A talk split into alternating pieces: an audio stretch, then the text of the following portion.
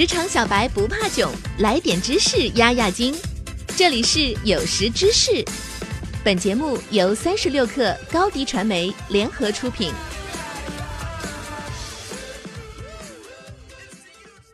本文来自微信公众号“捕手志”。大多数创业者找到初创队伍以后，又会面临一个新问题：如何留住他们？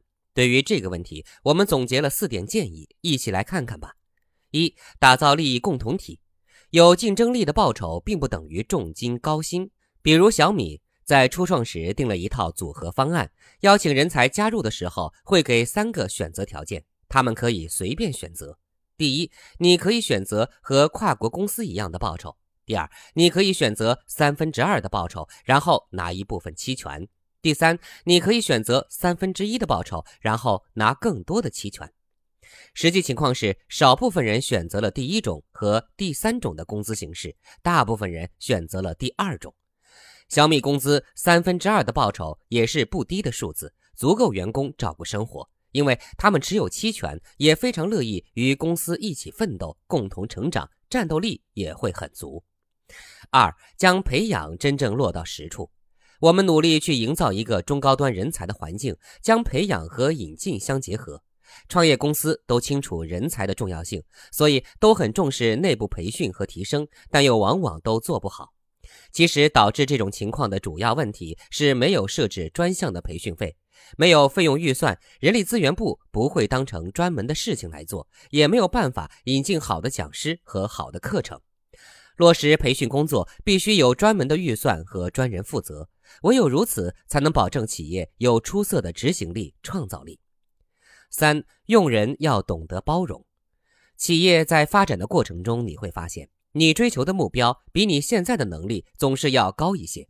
很多岗位的人都不合适，同时又付不起很高的价钱来请人，只好呈现小马拉大车的状态。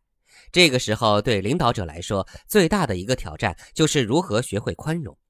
在你的眼光看来，这个人一看上去就是不合适的，但你要容忍他现在的能力和他身上的一些不完美的东西，然后告诉他应该达到什么样的水平来实现你们共同的目标。对于一家初创公司而言，暴露出来的问题会特别多，团队内部也容易不够自信。这时候，管理者应该要拿着放大镜去寻找优点才行，这样能让他们逐步建立起信心。但我不是说要容忍缺点，而是说在初期的时候要放大优点，不能让公司散发出太多的悲观情绪。四要能取信于团队，在创业初期，很多创始人会将公司当成自己的财产，比如我个人想去海南玩一趟，是否属休假？是否应该从公司报销？这样的事情，我相信很多创业者都会碰到。答案是不要。